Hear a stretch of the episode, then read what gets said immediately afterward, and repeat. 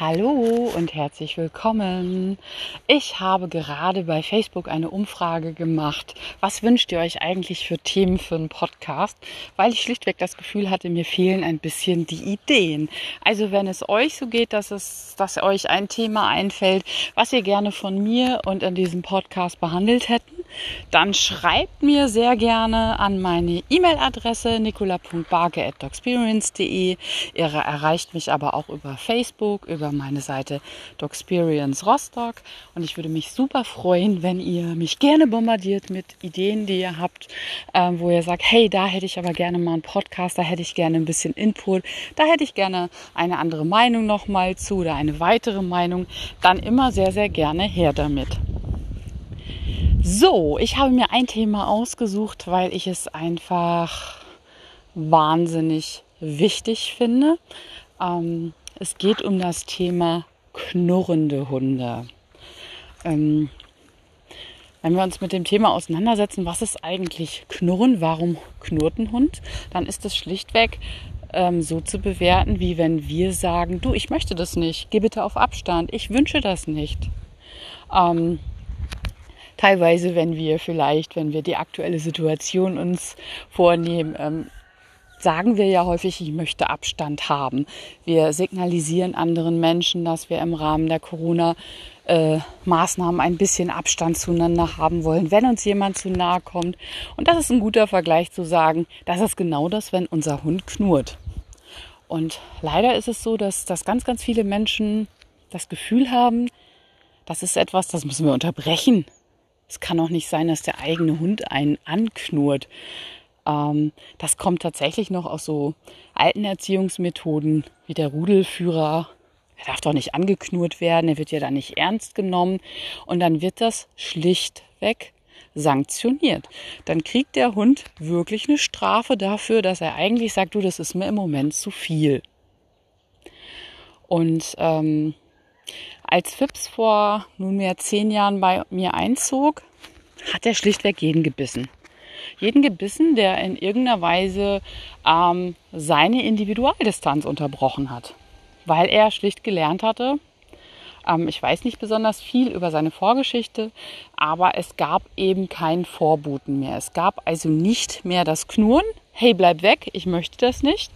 In der Regel hat das jeder Hund. Wenn Hunde das nicht mehr haben, dann äh, müssen wir uns fragen, wie ist das mal sanktioniert worden oder nicht akzeptiert worden, sodass er dann sagt, okay, mein Warnsystem funktioniert schlichtweg gar nicht, da muss ich eigentlich sofort reagieren. Ich muss eigentlich sofort den Menschen sanktionieren, der mir zu nahe kommt. Ich muss vielleicht wirklich schnappen, weil mein Warnsystem, das Knurren überhaupt nicht funktioniert. Die habe ich das bei Fips gemacht. Fips ist jetzt zehn Jahre bei mir. Er ist eine echt coole Socke geworden. Er hat mich auch noch nie gebissen.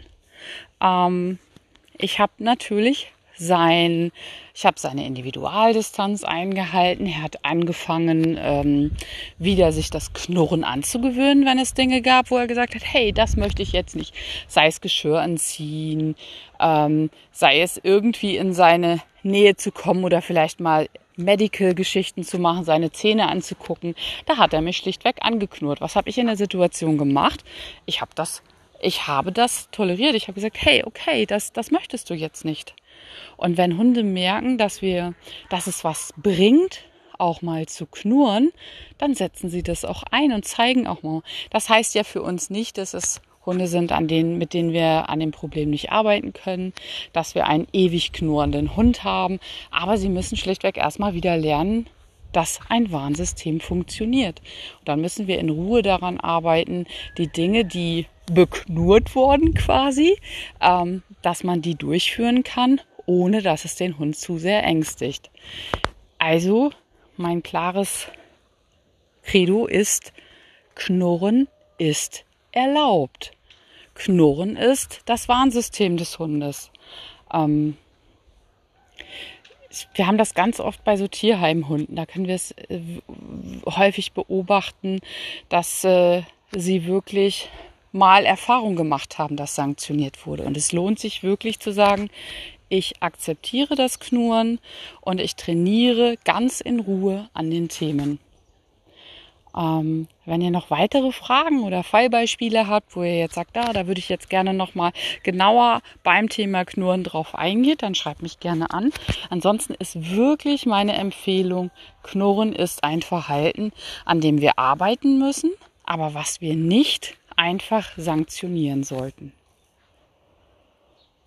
dann wünsche ich euch einen schönen weiteren Tag und wir hören uns ganz bald. Ich freue mich, dass ich bei Facebook schon einige Themen habe, so dass ich einige kleine Kurzpodcasts in den nächsten Tagen aufzeichnen kann und wir hören uns. Bis dahin. Tschüss.